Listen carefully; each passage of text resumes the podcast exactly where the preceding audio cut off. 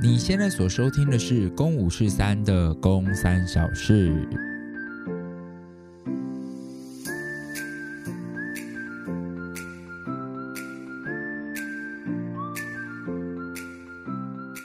Hello，对不起，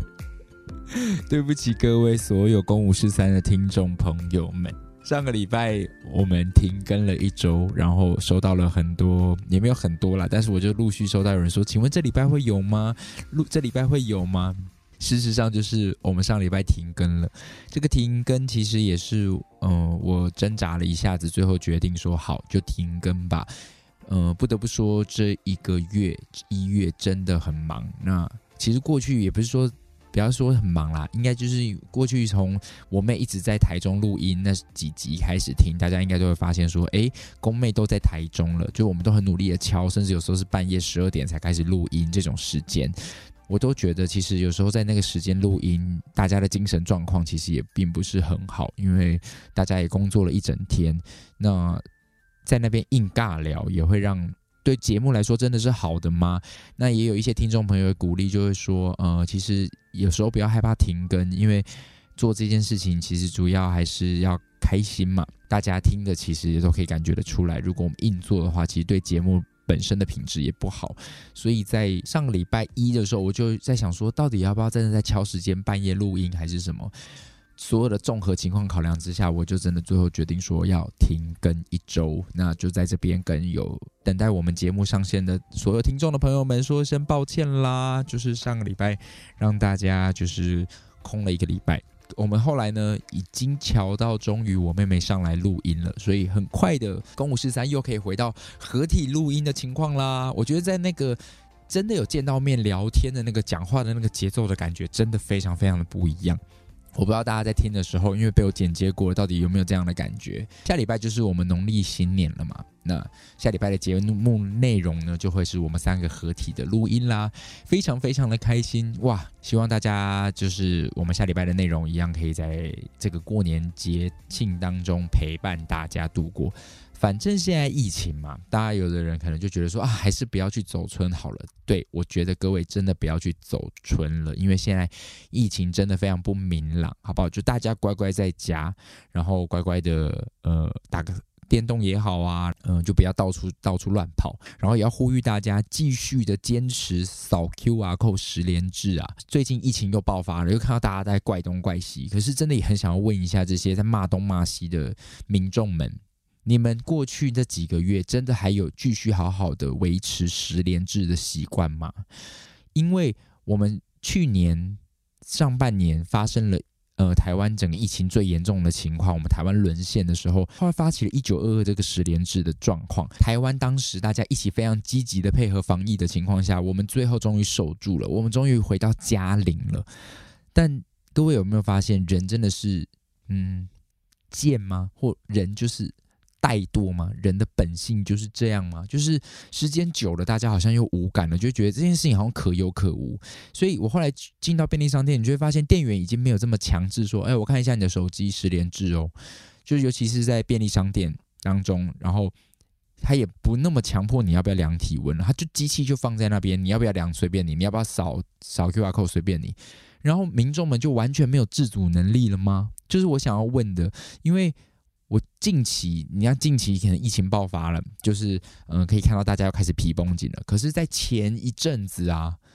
已经看到很多人在我前面要走进便利商店，他就这样走进去了，然后就买他的东西就出来了。我就想说，哎，现在他的世界就和平了，是不是？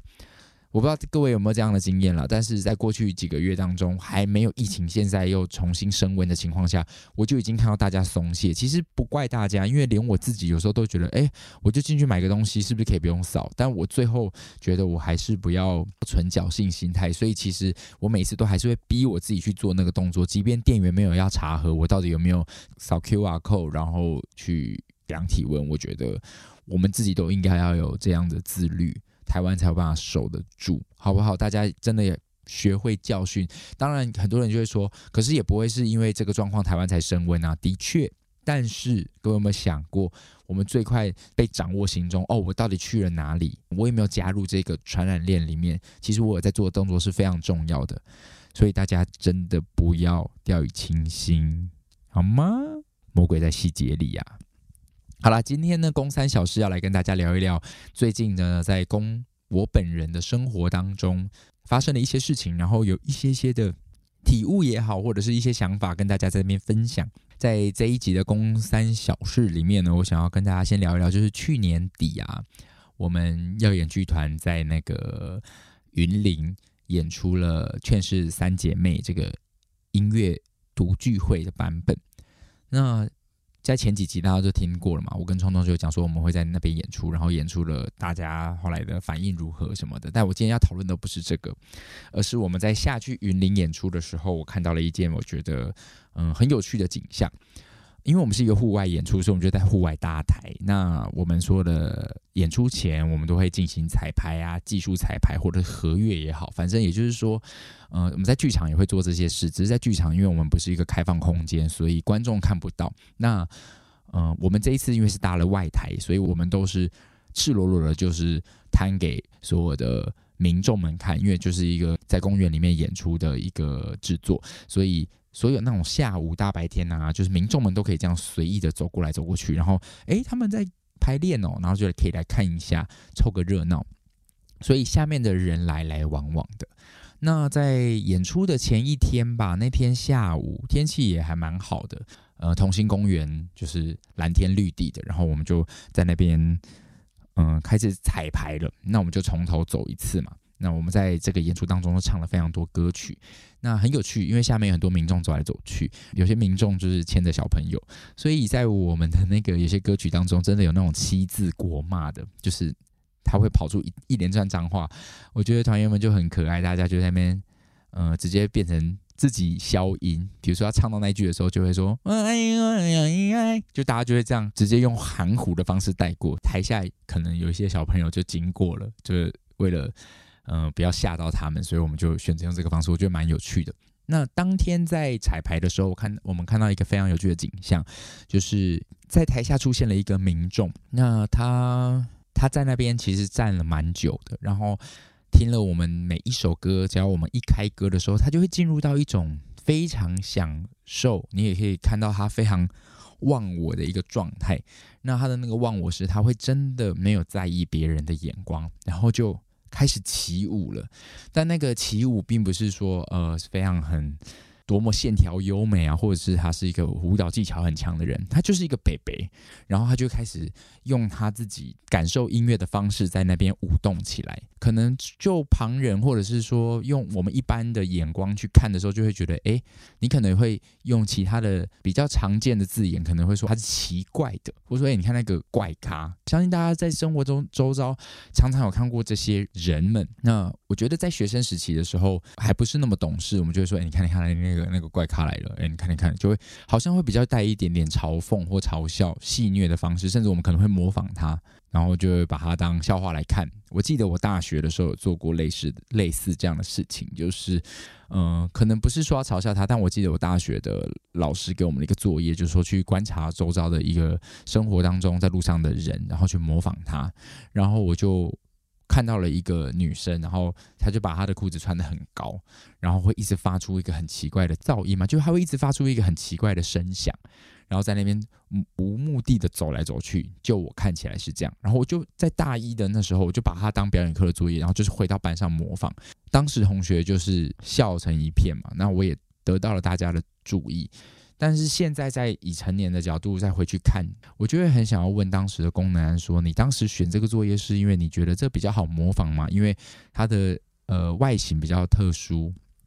呃，它比较有它自己的形体的样子。还是某个部分，其实你已经有一点点在把它当玩笑了呢，或者就是，或者是，呃，因为你这个玩笑恶趣味而让同学们也注意到你，你想要引起关注吗？我就很想问那时候我的自我自己。那我觉得，其实每个人成长历程当中，可能都有一个这样的时刻。那直直到，比如说。呃，几年前我演了一出戏，叫做《岁岁年年》。我在里面演的是我的智能只有大概六岁到九岁的一个孩子，可是我的躯壳是一个成人。那个角色叫大庆。之前在做那个功课的时候，我就真的去喜憨儿烘焙坊去观察，嗯，我就想要从形体上去模仿他。我最后整个进到片场之后，我才发现我整个角色功课，我觉得我的顺序不是说错的，但我觉得我自己的，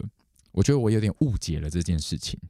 我们好像觉得说，哦，我们在演一个你说，呃，智能有障碍的角色的时候，或我们要模仿他的时候，我们会直接从外在形象去着手，好像让他觉得他是奇怪的，他看起来是，嗯、他的行行动好像不那么顺畅，他的语句好像不那么顺畅。但我后来在演那个角色的当下，有一天我突然感觉到他就是一个小孩子。我在饰演那个角色的当下的时候，我突然有一个感觉是。他好像我生活当中跟我，嗯、我干哥哥的小孩，他就是跟你讲了两三句之后，他就会开始顾左右而言他。他可能现在就是会突然看别的地方，吸引到他的注意。那边飞过了一只蝴蝶，他可能就会直接上一秒还在跟你讲吃的，下一秒就直接跟你说：“哎，是蝴蝶。”就是他的专注力可能就只能在那边，那他也不会觉得自己。是怪异的，那他的手脚可能伸展的会比较呃外放。你可以看小孩子，因为他没有受到太多的这个社会的架构的束缚，所以对他来说，他可能坐椅子，有时候大人就会说你坐怎么不好好坐。可是那时候是我们在学习的一个过程。可在他的年纪当中的时候，他不并不会觉得我自己是奇怪的，然后我我的动作很奇怪。当整个社会上的整个大家的节奏不这么做的时候，我们看到一个小孩做，我们不会觉得他很奇怪。可是当成年人还在这么做，一个小孩在做的动作的时候，我们可能开始就会吸引到我们的注意，想说：诶，他怎么好像跟我们大家有点不太一样？所以对我来说，我演到最后，我就突然就觉得说，哎，我演的那个角色，其实他的外在形象要多么的奇异，他就是在他的内心里面，他就是一个小孩子。所以我后来就真的是把我自己当小孩子在演，然后我就发现说，哦，我找到这个角色的形状了，他的一个幼童的灵魂，但他装在一个成年的躯壳里面。当你的生活当中，身为演员的身份，你也去演过了这些这样的角色了之后，好像也多了一个理解别人的过程，就是你去体验过了一个，呃，你人生没有经验过的事情。所以当时在看到那个北北在那边起舞的时候，我其实没有太多的想法，我就觉得哇，他好快乐哦！不论唱快歌或唱慢歌，他都会直接在那边起舞，然后跳起来，然后他的动作也很可爱。那我就看到，呃，在我们的团里面有伙伴们，那也比较年轻的一个弟弟，呃，他们就在台下，然后就看到他们在模仿他。那其实你就看到他们在模仿的过程当中，他们又录影了，然后以及传到后来在群组里面，然后甚至可以看到有一些团员们可能也跟着，因为他们模仿的行为，跟着就是笑了起来。我当时在看这个画面的时候，有时候我就觉得说，嗯，这个真的有趣吗？我会觉得可以理解。我好像看到那个年轻的自己，我好像在年轻的时候，然后没有经历过这一招的时候，我也做过了这样的事情。现在在收听《公三小事》的朋友们，我觉得我们的听众可能有一些很多是学生吧。可能你在你的学校的周遭环境，或者是你在你的生活的周遭，曾经有看过一些你自己觉得很奇异的人。我觉得好像可以大家提醒大家一件事情是：我们好像可以不一定要真的走那一遭。下一次我们要拿起我们的手机，说：“哎，拍个限动好了。”然后就好好笑，就是把它打开在限动上。想要获得关注、获得回应的时候，也问问自己说：“嗯，这样子是理想的吗？这样子的你自己是你你喜欢你自己是这个样子的吗？”其实，像看到这个跳舞的贝贝啊，他就让我想到了，呃，在台北有一个非常有名的呃传奇人物，叫做阿弥陀佛姐。在这边跟大家解释一下，阿弥陀佛姐，如果大家是第一次听到的话，你可以上网去 Google，因为她基本上就是非常有名。我以前好像。在我才刚出社会，我来台北的时候，我就遇过他了。他就是会出现在城市的各个角落里面，拿着牌子，然后用非常洪亮的声音唱“阿弥陀佛，阿弥陀佛，阿弥陀，阿弥陀，阿弥陀佛”，或者是用各种你听过的歌，比如说什么。阿弥陀佛，阿弥陀佛，阿弥陀佛，阿弥陀佛，阿弥陀佛，阿弥陀佛，就是那一阵子，好像，嗯、节庆是什么歌，他就有办法唱，或是生日快乐歌，他有办法唱阿弥陀佛，所以后来大家就为他命名为阿弥陀佛节。当然，他后来出现在很多地方的时候，很多人可能就会就会拿起手机拍啊，说：“哦，我今天遇到阿弥陀佛节。”大家其实扪心自问，到底有多少的我们其实是曾经也带着嘲笑的眼光。去看待这件事情呢？这是好像是可以问问大家的。呃，这个北北让我想到阿弥陀佛节，呃，阿弥陀佛节跟这个北北让我想到一部电影。这部电影是这是最近几年上映的，然后也非常受欢迎。这部动动画的英文片名叫《Soul》，就是灵魂。那我们就知道中文片名就翻译成《灵魂急转弯》。其实这部电影的主要好像在讲说有两个灵魂，一个是非常有目标，一个是没有目标的。然后这个有目标的一直要帮这个没有目标的找到那个他的人生动力是什么。但我不知道大家在看这部电影的时候有没有看到其中有一个片段，那个片段也突然让我在看电影的当下，我突然也是被敲了一下，就是。我们都知道男主角，呃，他非常有抱负嘛，那他很想要完成他的那个爵士乐的梦想，然后他在当天接到他这个人生很想要演出的机会的时候，他就直接过世，意外的过世，然后他的灵魂就直接被抽到天上，然后他就去到灵界，那他就遇到另外一个没有目标的灵魂，他们两个就开始一直产生了一连串后面的冲突，那。在这个灵灵魂界里面，要不就是已经过世的人，或即将要出生的人，他们基本上就都不是活着的人。但大家有没有记得，就是这两个灵魂在灵魂界当中，也不是说那不知道那是天堂还是什么，那就是一个弥留的一个地方吧。他们中其中去到了一个地方，大家还记不记得有很多迷失的灵魂？然后他们一直说抓交替，抓交替，我要抓交替。然后当他们准备要被那些很巨大、很可怕的东西要抓住的时候，突然开了一艘海盗船过来，然后下来了几个人，然后把他们救走。然后他们就工作就专门在那个呃迷失的领域去让那些迷失的灵魂呃找到他的人生动力。在那个领域出现的那些抓交替、抓交替，都是一些呃，在人世当当中，可能在工作当中，在生活当中，已经失去掉热情了，然后他已经不知道自己为什么而活，就像丧尸一样，所以他们就会在那边帮这些灵魂找到动力，所以可能在那个灵界当中，把那个灵魂解开了之后，人世间的我们可能就打电脑打到一半，突然说：“诶，我干嘛做这个工作啊？我要辞职，我要去旅游。”就是在人世当中，你会突然醒过来，因为你的灵魂在那边被拯救了。那大不知道记不记得这个，就是这这一个桥段。那这个桥段开来的海盗船上面住了，就上面有几只灵魂。那几个灵魂，他们很有趣的是，他们并没有死亡，他们的躯壳都是活着的，而且他们也没有受伤，他们在人间还活着，但他们的灵魂却在那个地方出现，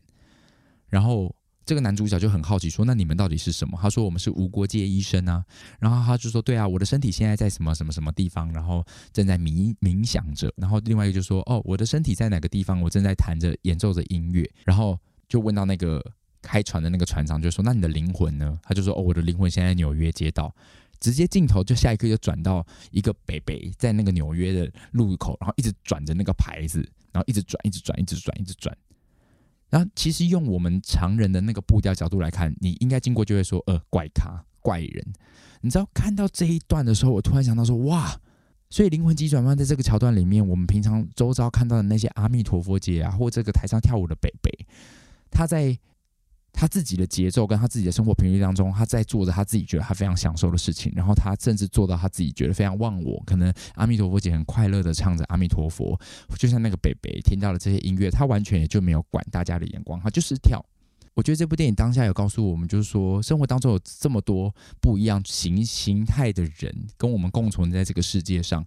而我们自己庸庸碌碌在自己的生活轨道上，可能我们追梦想，我们朝九晚五，我们在自己，我们谈恋爱，我们结婚，这是我们认为应该要有的常人步调。而有些人不在这种步调里面的时候，我们就说啊、怪人，呃，怪咖。可是他们在做的，他们觉得自己觉得重要的事，他们自己喜欢的事情，只是他那些步调跟我们不一样。我们怎么知道他的灵魂是不是在那一刻的时候，他去去到了一个另外一个非常快乐的呃次元当中？我就也很想要用这个故事来提醒大家，就是下一次我们在看到这些我们自己觉得很奇异的人的时候，我们一定要用嘲弄的眼光去看吗？就你怎么知道他当时其实真的非常享受在那个当下里面，而那个享受是我们不知道的，只是他跟我们的节奏跟频率不一样。当然，我们可以用更科学的说法，有人说，可是他可能就精神真的有问题嘛？如果你要这样回我的话，那我也很想要问，就大家说那。神经病、精神有问题、精神病，就是这些词汇、这些定义，各位有没有想过？其实这都是我们以多数人的规范里面被定义下来的。我近期认识了呃几位读心福系的朋友，他就跟我分享了这本书《精神疾病诊断与统计手册》，是美国精神医学学会出版的，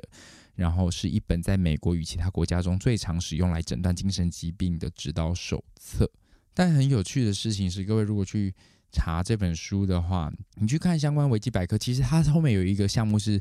各诊断项目重编如下。也就是说，这本书被出版了，它曾经被定义了哦，这些项目、项目、项目，哪些情况情况下我们认为它是精神上的疾病，然后是什么类的精神疾病，然后我们可以怎么定义？也就是说，这些定义在这些年当中，它是一直不断不断的被改变的。可是很有趣的事情是，这是我们人的认知啊。就是当我们多数的学者在当时的社会条件情况下去判断说，哦，他这样的这样子的话，我们可能就认为说，诶，他在他的生活当中是有阻碍的，那我们就定义为他可能是一种精神疾病或精神症状的一种。但是随着时代的改变，大家人们的生活集体的心态也变得非常的不一样。也就是说，这些事情曾经被定义为精神疾病项目的项目，它还是会被推翻。他有可能有一天就不再是了，不再被认认可了。可能曾经过去认为说，哦，这是一种症状，可是后来的人就认为说，哦，这不是这种症状，所以他可能就被摘除或拿掉。我要讲的其实也没那么学术性啊，不是要讨论，因为我并不知道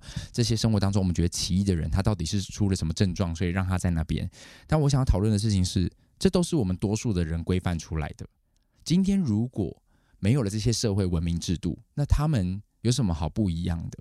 我曾经演过了一部一部呃小说改编的舞台剧，叫做《零地点》，它是一个呃台湾的原著小说，然后呃我大学学弟就把它做成一个舞台剧。那这个戏当中有一个桥段是呃其中一个角色就把一群畸形儿带到山上去过生活，那个角色就说：“他说我们现在看的这群畸形儿，我们觉得他们很他们很奇怪，他们好像是一个个像是个怪物一样。可是到底什么是怪物？”就是因为有了文明，他们才被定义为怪物。我就觉得哇，说得很好诶，因为就是因为我们规范了人应该有常规是什么，我们建立了这个整个社会规则，而不在这个规则里面的人，他可能不能适应我们定义的规则，不能适应我们多数人认定的规则，所以他就被排外，他们就被归类在他们比较独特被照顾的。如果今天整个社会制度完全都不存在，我们大家所有的求生本能就变得非常原始，那到底谁才是所谓的正常呢？谁才是觉得好笑的呢？还是好笑这件事情其实就不会被存在呢？就我不知道，这是我自己想象出来的世界。所以我觉得要提醒大家，就是如果今天他们是多数，那我们就可能就变成了那一个有障碍的人。那是不是真的是有时候可以稍微嗯将心比心一下？那我这个呃心辅系的朋友他就跟我分享到说，他觉得有时候那我们所定义的那些精神疾病啊或者什么都要跟。当下那个环境合不合适，有没有受到这个疾病的影响去做探讨？他讲了一个最简单的例子，就是说，如果假设今今天全世界我们都要活在水里面，而只有活在水里面的人是多数的话，那像我们可能进不到水里面的人，我们可能就变得是一种障碍。这个障碍可能我们就要被分门别类出来，被特别照顾跟照料。那我可能就会瞬间是被归类在某种学术上是有障碍的人。我我我可能生存有困难，因为我进不到水里面。在那个情况、那个世界观底下的话，那我可能就是需要被特别照料、跟有障碍的人啦。那我们在生活当中，就是遇到这些人们的时候，我们是不是真的可以用不同的角度去看待他们？呃，我们真的要这样把它当个玩笑吗？说真的，大家当下我的感觉，其实我觉得是不好笑的。那身边有几个团员，他们也就纷纷表示说：“哎，我们不要这样了。”就是也有一些比较呃前辈的团员们就出来直说说，我觉得这样不好，不要这样啊。我觉得其实也蛮棒的，就是互相提醒，因为很多时候也不是说哦哦功能安你想到这个好像你特别了不起。的确，我很多时候自己还是有很多地方是呃在生活当中边边走边生活边学习的。我也自己有常常被提醒到说，哎，功能你这样真的好吗？所以我觉得都是共勉之。那我把这个去年年底在。云岭彩排的时候，遇到了一个台下随着音乐舞动的这个北北，然后让我想到了这些事，不论是灵魂急转弯的电影，或者是我们生活当中我们曾经很不由自主的对于这些人做过的一些行为，然后去一个反思，跟大家分享。好，再来要跟大家分享的第二个事情呢，是我自己有在玩一些矿石嘛，那我自己有很常去的矿石店。那我那一天要去呃，我们新北我们家附近的一个我算比较常光顾的矿石店去，请他帮我修那个手环，因为我的那个线脱线了，好像在我前几个礼拜去演小王子的时候，跟我演出过程当中就比较激动，所以它的矿石跟矿石之间摩擦，让它的那个中间的那个牵绳有一点点磨损，所以它就有点脱线了。我就请他帮我换线，那同时它是一个复合式的一个矿石店，所以它旁边还有一个。自己的咖啡厅，然后我很喜欢他们家的浓缩咖啡，我就请他们帮我煮咖啡。那这一间店呢，很特别的是，他们有一个店狗，是一只柴犬，一只老柴犬。我在等待我的咖啡跟我的矿石的手链修好的时候，我就看着那一只狗狗，啊，可以感觉到它有年纪了，一只黑柴。那我家自己有柴柴嘛，所以我看着它就会想着说啊，我家的咪咕会不会有一天老了也这样啊？然后它那一天就可以感觉到它很努力的要站起来，然后盯着门，然后它就不吭不响的，它就开始尿尿了。然后我就说：“哎，他好像忍不住了。”我觉得老板娘很有耐心，她就也没有立刻说：“哎，不行哦，不行，不能在那边尿尿。”她就说：“啊，好，我来帮他擦。”那一只柴犬也十几岁了，就是那个老爷爷，他就在让他，他就他们就让他尿完，就看到男主人就出来帮忙亲。那北北就是这个老北北，我说的北北就是这只柴犬，大家不要以为真的是北北，就是北北，他就是尿完之后，呃，那个女主人就把它放在旁边，说：“我我帮你擦脚。”他要帮他擦脚，那他可能就是，我觉得北北好像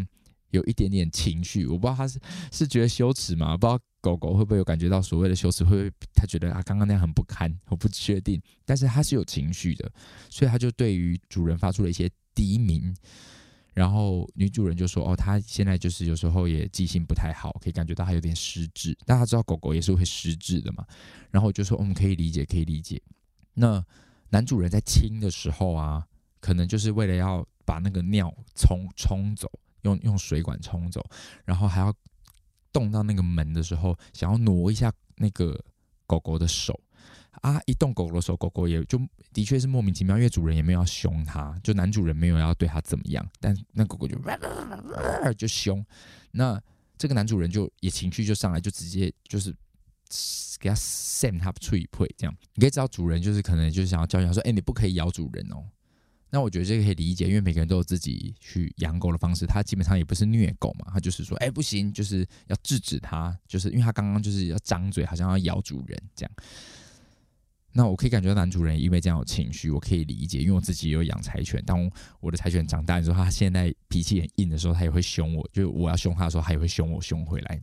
只是男主人要发泄后续的情绪的时候，我听到了一句话，我自己觉得有点揪心，就是。那男主人就说：“怎么可以凶主人呢？哪有狗凶主人的道理？他们是畜生呢。”我听到这句话的时候，我其实就心就有点冷掉了。然后我就一直想说，他们怎么会是畜生呢？当然我知道这个词就是我们后来定义的，就是的确他们本来就是被归类在牲畜。那我们后来把它定义这个字就是为就是贬低的意思。但的确当下听到的时候，感觉我有一种觉得这个主人就是以贬低的。词义去讲，就是我我们的位阶就是不一样，所以你就是吃畜生，所以你没有资格凶我。可是我很想要分享的事情是，他很多人其实在这个年代里面，我们已经把宠物视为自己的家人了。然后我不知道，哎，我现在刚刚讲一讲，我自己要哭了，神经病的我，我刚刚突然。好、哦，现在鼻酸。但我要讲的事情是我，我觉得应该是我有点投射了，投到我自己家里面的狗狗。我也没有想过说，我竟然人生我会养了一只意外的养了一只柴犬，然后我会没有想到我会爱狗爱到这个程度。你知道，我这几天回到家，就是经过这个事件，这几天回到家，我我常常就是对着他说：“你不是畜生哦，你是我的宝贝。”因为我就想的事情是，有一天我要哭，我真的要哭了。我我天哪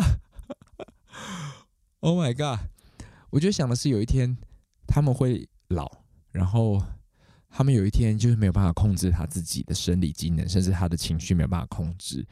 但我爱他，不是只有爱他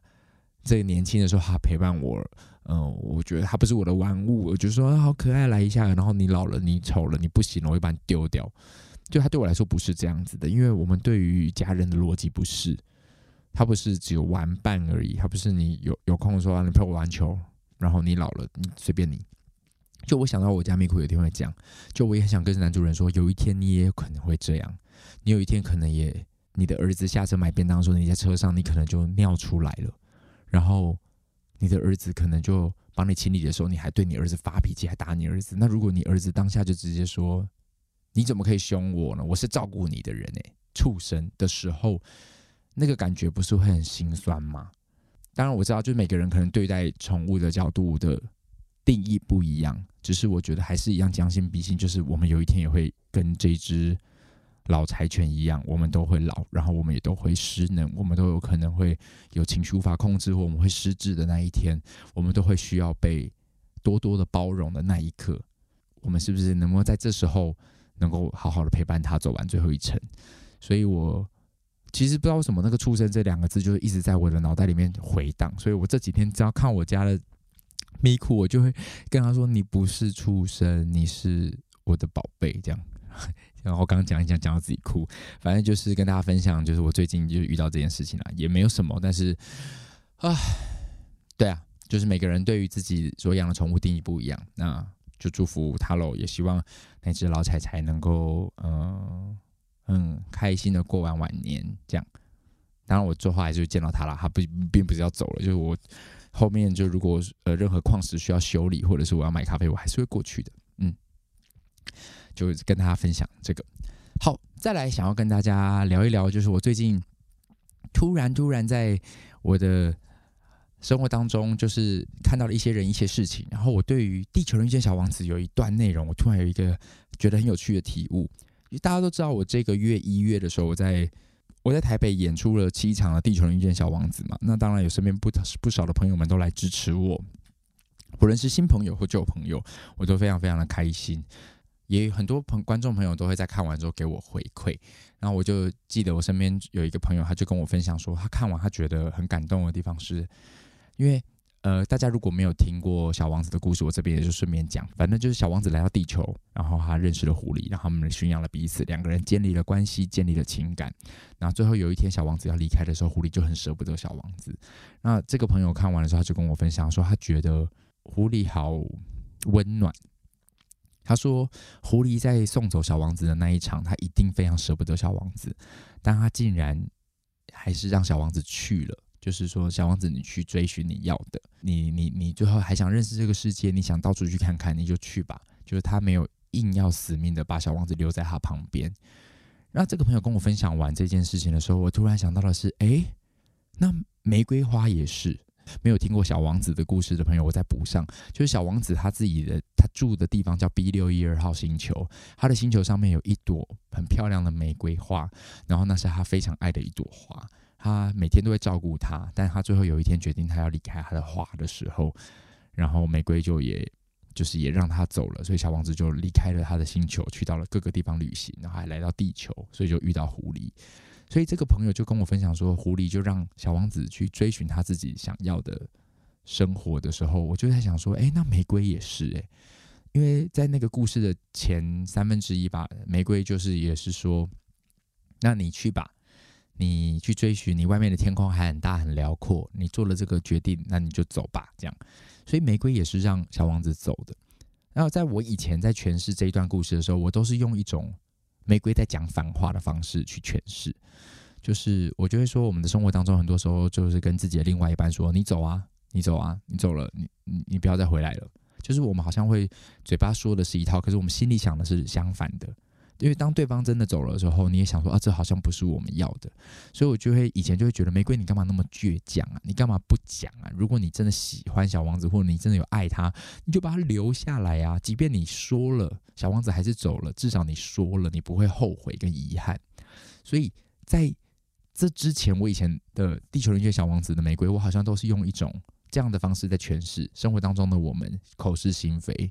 然后我们都没有表达我们真正的感觉，甚至有时候我们情绪来的时候说的话很难听，但我们心里其实并不是这样子的。然后我们身上好多次，我记得曾经也有观众跟我说，他觉得为什么我他听完就有一种觉得我好像把玫瑰说的好像他在闹脾气，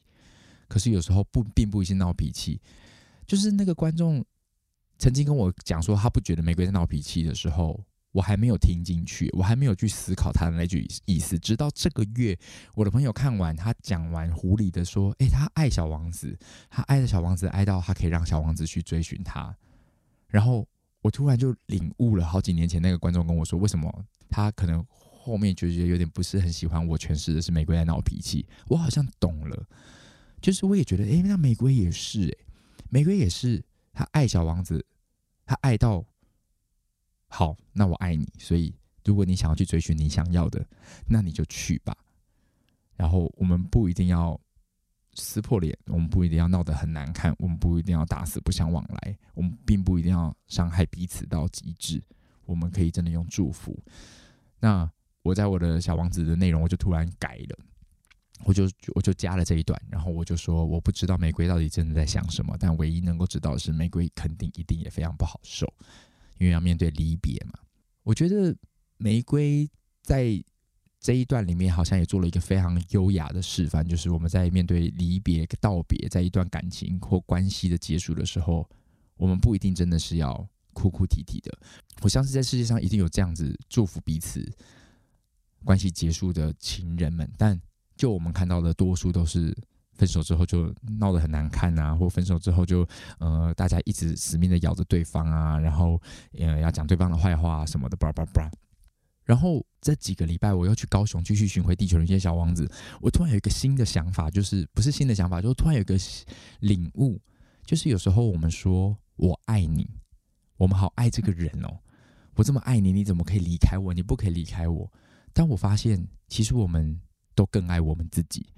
我说的那个爱我们自己，不是说哦，我要对我自己很好，我不能就是我谈恋爱之后我就没有了自己的生活，所以我要爱我自己。我讲的爱自己，不是这种爱自己。